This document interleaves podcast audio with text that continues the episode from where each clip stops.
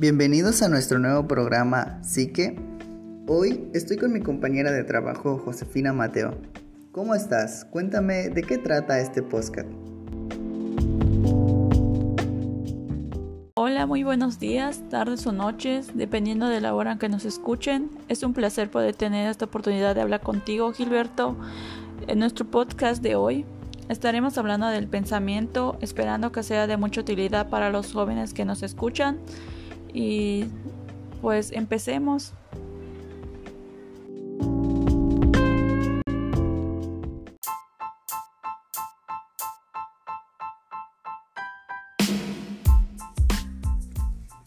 Muchas gracias compañera Josefina. Pues como bien decía, eh, pues hoy vamos a hablar acerca de el pensamiento. Pero, ¿qué es el pensamiento? A lo largo de la historia, muchos autores han creado su propio concepto de pensamiento.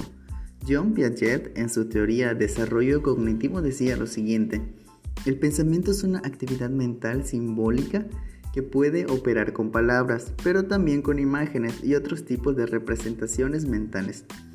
Bueno, pues básicamente lo, lo, que nos dice el autor es que pensar es un proceso mental que se manifiesta o se presenta de diferentes formas y pues en diferentes momentos, como por ejemplo a lo largo de nuestro día a día. Cuando yo me levanto por las mañanas, es un ejemplo, este, me levanto pensando que voy a desayunar porque ya tengo hambre. O cuando estamos en medio de alguna discusión, si queremos ganar dicha discusión, pues tenemos que pensar y construir de manera correcta todo lo que vamos a decir para poder cumplir con nuestro objetivo que es ganar la discusión. Es muy común que las personas que pierden en estas discusiones digan, es que no pensé lo que iba a decir y hablé por hablar, y se frustran con ellos mismos. Pues prácticamente el pensamiento empieza con una serie de tareas que nos, a nosotros se nos va presentando y que nosotros tenemos que llegar a una conclusión o a una solución, ya sea exacta. Eh, lo que estabas mencionando de que es prácticamente simbólica y coopera con palabras, lo que mencionaba esta de Jean Piaget. Pero eh, de igual manera tenemos que mencionar que en el pensamiento están muy relacionados los que son los conceptos, porque prácticamente a través de esto nos permite simplificar y ordenar ah, las cosas de nuestro mundo, organizándolo de una manera en que se puedan dividir en categorías esto nos da a nosotros una manera más fácil de darle una solución o un significado a las soluciones de nuestros problemas. Pero te has preguntado cómo resolvemos problemas. Pues prácticamente eh, resolvemos de distintas maneras, de las cuales te puedo mencionar lo que son el ensayo y el error, el algoritmo, la heurística y la intuición, que son prácticamente cómo nosotros eh, le damos solución a estos problemas a través del pensamiento, que es muy importante porque eh, ya mencionándolo antes, nos, nos, sirve día con día eh, para tomar decisiones prácticamente. Lo que dice mi compañera es correcto. La solución de los problemas tiene mucho que ver con el pensamiento. Esta relación es muy estrecha porque efectivamente para resolver algo que se nos presenta en nuestras vidas. Tenemos que buscar y pensar en alguna solución que nos beneficie y que sea pues efectiva para nosotros. Existen muchas formas de resolver los problemas y muchas veces nosotros realizamos estas formas sin siquiera saberlo. Una de ellas es ensayo y error, que básicamente es probar una tras otra tras otra diferentes alternativas como por ejemplo, si tengo que resolver un ejercicio de matemáticas, busco fórmulas y si no funciona, pues busco otras técnicas de matemáticas hasta lograr llegar al resultado deseado. También dentro de las maneras en las que podemos resolver un problema está la forma del algoritmo. Es básicamente un procedimiento metódico y lógico que garantiza la solución de un problema. Cuando compramos un mueble nuevo, uno de los problemas frecuentes es que viene desarmado. Entonces el paquete viene con un manual que nos ayuda a poder engranar todas las piezas. Así podemos tener nuestro mueble o sofá completamente armado.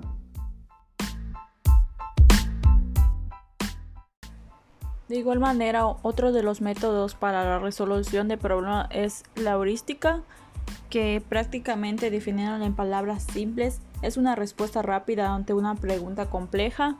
Esto quiere decir que planteamos un, que por así nos plantean un problema y nosotros inconscientemente lo transformamos en uno más simple que puede ser resuelto fácilmente y de manera casi, casi automática. De hecho, creo que eh, la resolución de problemas a través de la heurística es algo que se ve demasiado en nuestra vida cotidiana cuando eh, nosotros no queremos pensar demasiado en darle solución a algún problema, entonces lo primero que se nos viene a la mente es lo primero que decidimos. Eh, un ejemplo es ¿qué, qué ropa me voy a poner hoy y prácticamente como no te quieres poner a pensar en cuál o o cuál te, vas, te va a ver mejor o algo así, porque tienes prisa, porque se te está haciendo tarde para el trabajo, pues decides eh, lo primero que ves. Entonces te pones lo primero que ves y esto es una solución que das a través de la heurística. Eh, no te complicas, eh, no creas estrategias, sino que prácticamente es como inconsciente ah, la solución de este problema. Por otra parte, la resolución de problemas a través de la intuición es prácticamente creo que escuchamos intuición y ya sabemos nosotros de qué estamos hablando. Es algo como que si está dentro de nosotros y que nosotros sentimos, es algo inmediato, es una respuesta como que si no lo pensamos tanto, pero sabemos que es la correcta, entonces es como de si ella nos diera la respuesta sin necesidad de razonarlo tanto. Para eh, darle a entender más la intuición, les voy a comentar eh, una definición que hace Herbert Simon, que es un psicólogo ganador del premio Nobel, que define la intuición como nada más y nada menos que saber reconocer. Esto quiere decir el hecho de que las decisiones basadas en la, intuición sean tan inmediatas pueden hacernos creer que surgen de la nada, de alguna fuerza misteriosa o de nuestro interior que nos sugiere la respuesta. Es lo que trata de decir este autor, eh, este psicólogo, y que dice que es la capacidad que tenemos para reconocer patrones. Eh, de hecho, que el pensamiento intuitivo es rápido porque no intervienen pasos conectivos intermedios. Entonces, eso quiere decir que la intuición es algo que sale de nosotros que no tiene que ver con el razonamiento, sino que es una respuesta demasiado rápida y es algo que nosotros sentimos que es lo correcto, que es la solución a nuestros problemas. Un ejemplo que te puedo mencionar es cuando escuchas sonar el teléfono y sin ni siquiera mirarlo piensas tú, seguro que es mi madre. Atiendes y efectivamente es tu madre. ¿Cómo la has sabido?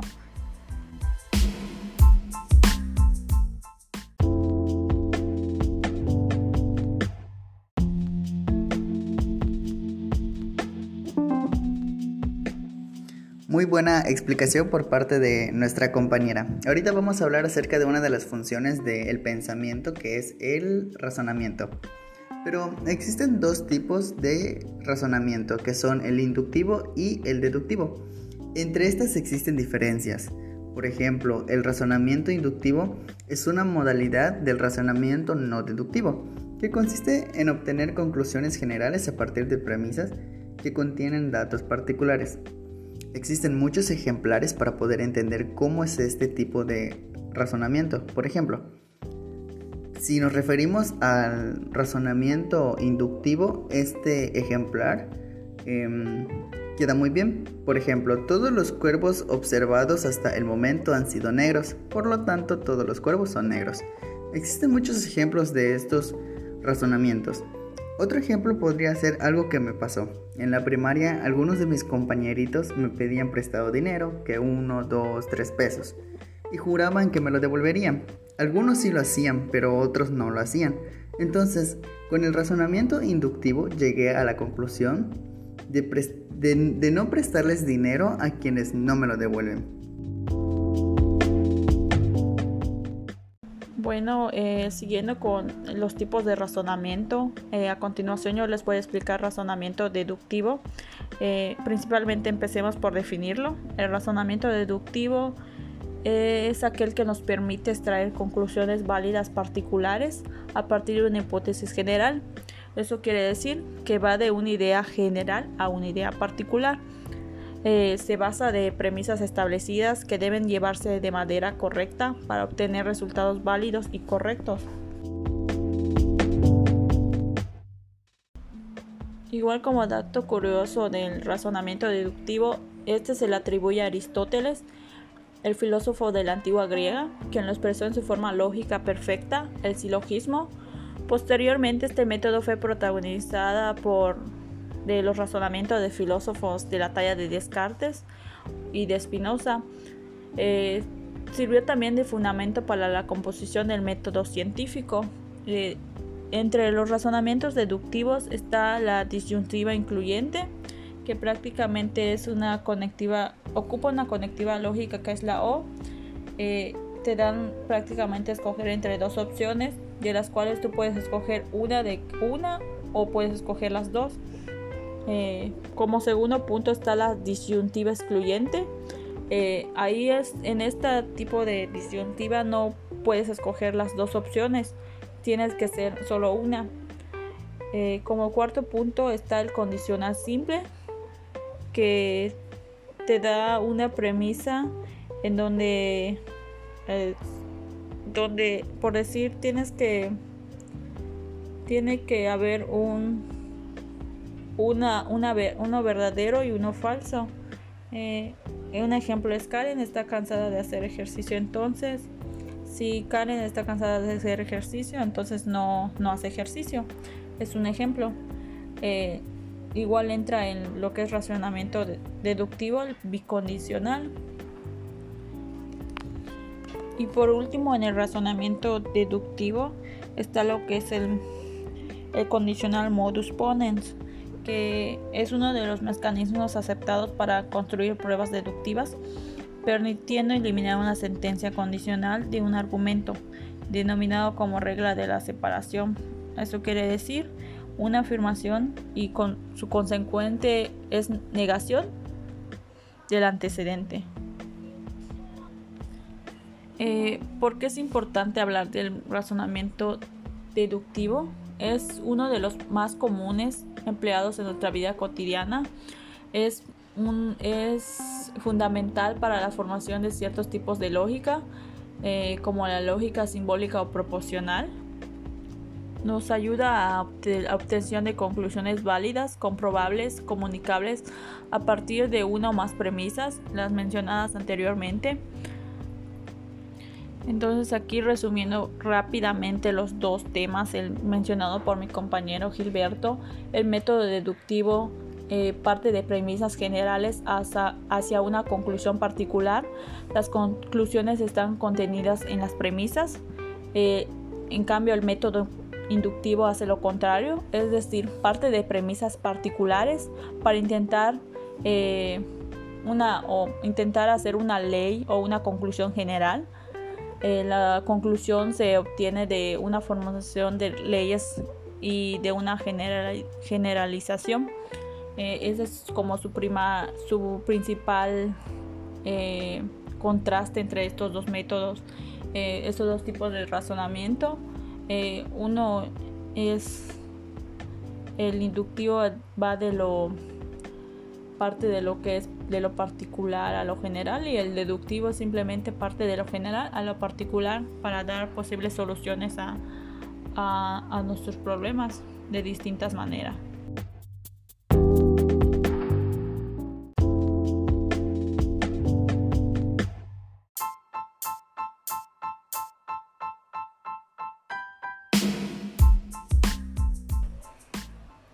A continuación abordaremos el tema del proceso creador y la creatividad, que vienen siendo parte del pensamiento creativo. A continuación empezaremos con definir qué es el pensamiento creativo. El pensamiento creativo es la capacidad del ser humano y de su imaginación, los que les va a permitir desarrollar, desarrollar herramientas de distintas formas, de, creando estrategias de supervivencia o, incluso formulándose preguntas, eh, preguntas complejas. Eh, el pensamiento creativo no tiene que ver solo con lo estético. Eh, de esta manera la creatividad es no es un talento que solo dispongan algunas personas, sino que la mayoría de las personas que conocemos o que llegamos a conocer tienen un poco de esto, lo que es la creatividad. Eh, lo único que va a cambiar es la forma en la que lo utilizan o de qué manera eh, explotan eso, eh, explotan su creatividad para la resolución de sus problemas de una manera distinta de algo que no se ve muy a menudo. En el proceso creador iniciamos con teniendo un problema que se refiere al paso número uno, es como el descubrimiento de este problema. Eh, y posteriormente pasamos a lo que es la formulación del problema. Eh, de, por decir, si tú ya tienes identificado tu problema, cómo lo quieres solucionar, formulación de cómo lo quieres, la formulación de más o menos de qué es tu problema, qué es lo que te está molestando. Pasando después en lo que es la solución, que es la flexibilidad del, pensamiento analógico, el, descubrimiento, eh, el proceso del insight y la solución de solución diversas o originalidad. Ahí es donde entra lo que es el pensamiento divergente, lo que había mencionado creo que al principio del, del podcast de que el, pensamiento divergente es aquel que, que no es muy usual, que no es muy común, que te da soluciones de distintas maneras a este problema. Eh, creo que es importante igual mencionar que en el proceso creador interviene mm, lo que es mucho tu creatividad, depende mucho de lo que es lo que es tu, tus opiniones de cómo quieras solucionar. Eh, mencionando aquí rápidamente a Albert Einstein, eh, que menciona eh, en una de sus frases muy icónicas, dice, la creatividad trabaja siempre con problemas mal definidos. Formular nuevos problemas es lo que marca un avance real en la ciencia. Entonces, ves, ponernos de ejemplo a este gran científico, cómo él pudo explotar su creatividad a tal grado de, de crear cosas grandiosas, extraordinarias que nos, deja, que nos ha dejado como legado de alguna manera. Entonces en el proceso creador se da esos tres pasos. La primera es la formulación, pasando a la apertura del problema y por último a la solución del problema de manera creativa. Basándonos en la página de Psicología y Mente, eh, eh, nos menciona que a grandes rasgos el pensamiento del pensamiento creativo se espera que produzca nuevas perspectivas y formas del pensamiento, cuestionando ideas, asociando ideas y mezclando ideas, eh, que ofrezcan soluciones revolucionarias, que desarrolle plenamente el contenido de las nuevas ideas. Entonces creo que es una buena aportación y tiene mucha coherencia con lo que estamos hablando del proceso creador y posible solución.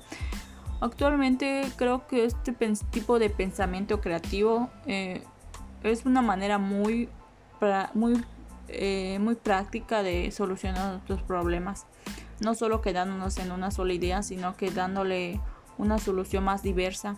Creo que los jóvenes de ahora tienen muy desarrollada este tipo de, de pensamiento creativo. Eh, lo vemos en ahora en lo que son los, los los, ¿cómo se llaman? Los videos tutoriales para crear cierto tipo de cosas y manualidades y, todo ese tipo de cosas que le ayuda a los jóvenes a desarrollar un poco más de este, de este eh, eh, su cognición. O sea, ahí refuerza un poco más lo que es eh, su proceso cognitivo. Y de igual manera ayuda a que tenga un pensamiento más amplio y para poder así tener un poquito más de idea de cómo eh, y qué, cómo y qué, es lo que quiere.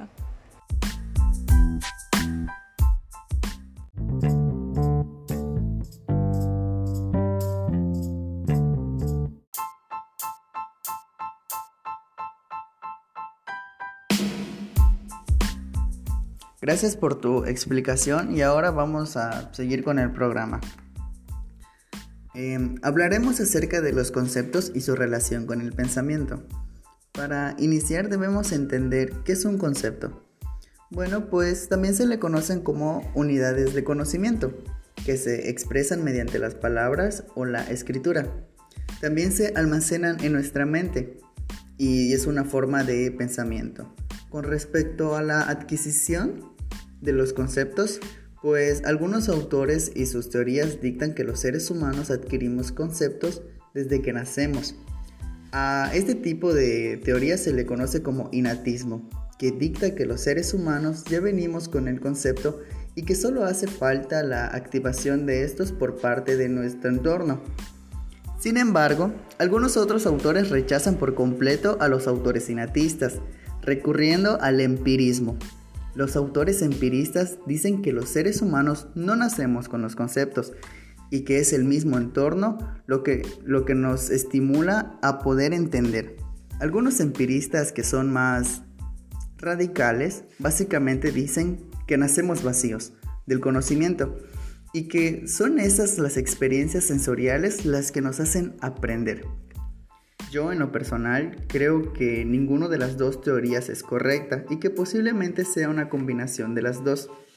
Para ser sincero, cada teoría tiene fuertes argumentos y cualquier persona podría irse más a una que a otra, porque las teorías están bien establecidas.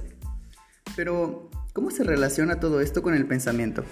Bueno, pues básicamente sin conceptos no tendríamos cómo pensar ya que todo el concepto es una forma de, es una forma de pensamiento. Debido a los conceptos podemos indagar, tener mejores conocimientos, así como siempre estar en la búsqueda de un, de un mejor aprendizaje. Independientemente de que adquiramos conceptos de una forma inatista o empirista, si no tenemos conceptos no podemos pensar. Y si no pensamos no podemos comunicarnos, tener ideas o ayudar a las demás personas, etc.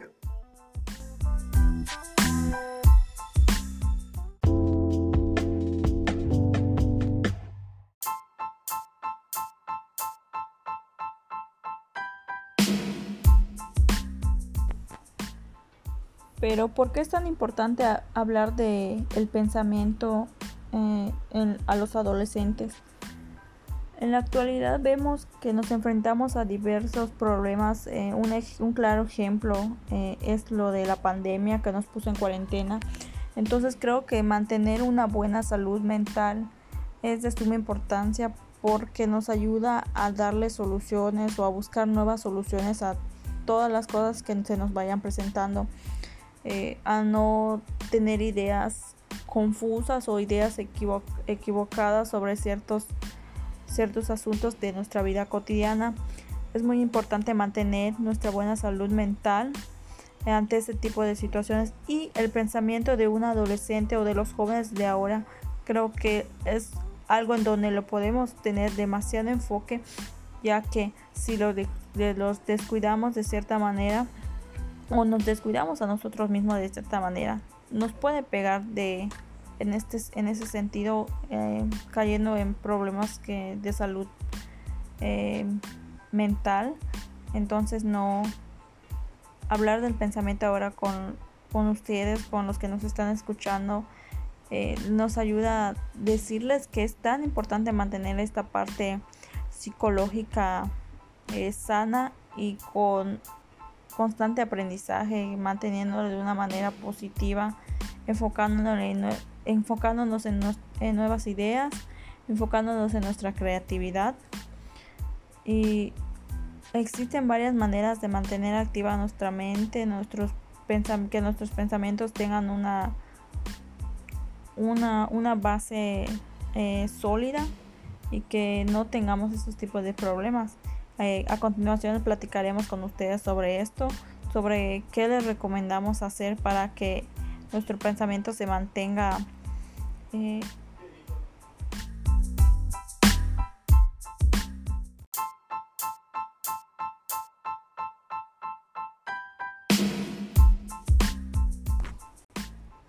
eh, y yo como, como joven considero que mantener sana esta parte es una manera de que nos cuidemos a nosotros mismos y tenemos que tener un gran enfoque en esto porque últimamente vemos que estamos descuidando toda esta área de nuestra salud mental y está, está muy muy presente lo que es ahora lo que son los los problemas con esto de la ansiedad, la depresión, inclusive lo que lleva todo esto al suicidio.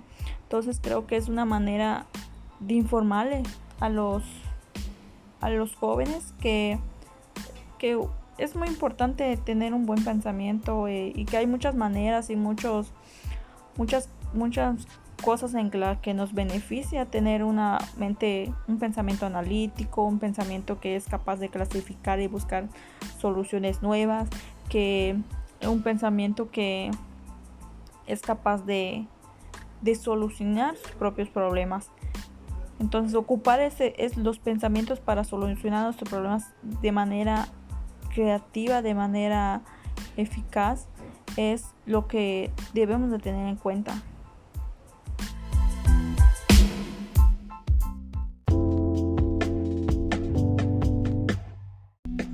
Muchas gracias por seguir escuchando nuestro programa. Ahora vamos a darte algunas recomendaciones para mantener tu mente sana. Si quieres mejorar en tu memoria, puedes hacer los siguientes ejercicios. Utiliza mapas mentales para el aprendizaje.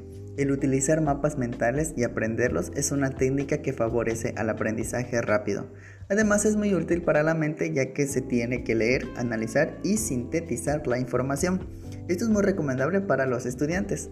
Mantener un cerebro activo. Puedes mantener el, cerebro activo con juegos y con rompecabezas. Suma información a tu mente. Es muy importante para la mente Realizar asociaciones con palabras no habituales. De esa forma almacenarás datos mentales de manera diferenciada. Estimula los sentidos. La capacidad de memorizar cosas mejora cuando todos los sentidos están enfocados en una tarea u objetivo. Pero si lo que estás buscando es mantener una buena salud mental, a continuación te daremos los siguientes tips. Mantente activado. Recuerda mantener tu mente activada siempre que estés haciendo alguna tarea o estés en, tu trabajo. Descansa. Descansar es muy importante para nuestro cuerpo y para nuestra mente. Come bien. Recuerda que mantener una alimentación sana nos ayuda tanto físicamente como mentalmente. Haz una vida sociable. No te quedes solo, busca ayuda. Si eres un hijo, entonces acércate más a tus padres. Y si tú eres el papá, acércate más a tus hijos, sobre todo en estos tiempos de cuarentena. Diviértete. Divertirse y tener un enfoque en, nosotros es muy importante. Puedes ver videos en Netflix, ver videos chistosos o buscar algo que te divierta, como por ejemplo jugar algunos videojuegos. Gestiona tus pensamientos. Siempre ten una buena gestión de tus pensamientos y busca siempre mantenerlos en orden. Comunícate. Si tienes algunos problemas, te sientes triste o algo así, hácelo saber a tus padres o a tu familiar más cercano. Recuerda buscar ayuda profesional. Relájate. Recuerda que siempre es bueno tener tiempo para nosotros mismos. Debido a la cuarentena, ahorita no podemos visitar los parques o quizás salir a caminar como lo hacíamos antes. Por eso es bueno desconectarnos del mundo y darnos tiempo para nosotros. Ya sea que podamos dormir un tiempo más o ya sea que podamos meditar viendo videos en YouTube. Ponte objetivos. Recuerda que lo que nos motiva siempre será nuestros sueños, así que no está mal que nos pongamos metas a corto, mediano y largo plazo. Y por último, pide ayuda. Recuerda que si estás pasando por algún problema, es importante que visites a algún profesional. Los psicólogos están para ayudarnos. Recuerda que tu salud mental es igual de importante que tu salud física.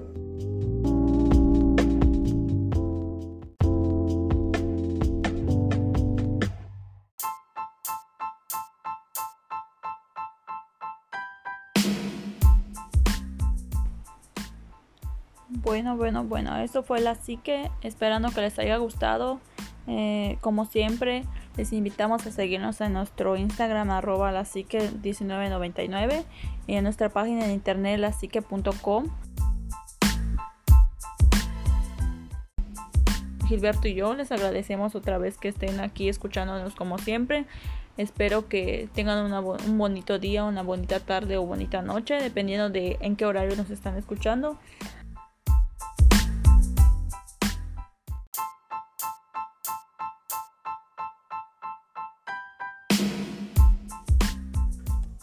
Muchísimas gracias por haber llegado hasta aquí y acompañarnos hasta el final. Con esto damos por cerrado el programa de hoy. Esperamos que la información sea útil para ti. A continuación mi compañera Josefina nos dirá unas palabras. Muchísimas gracias y nos vemos hasta la próxima.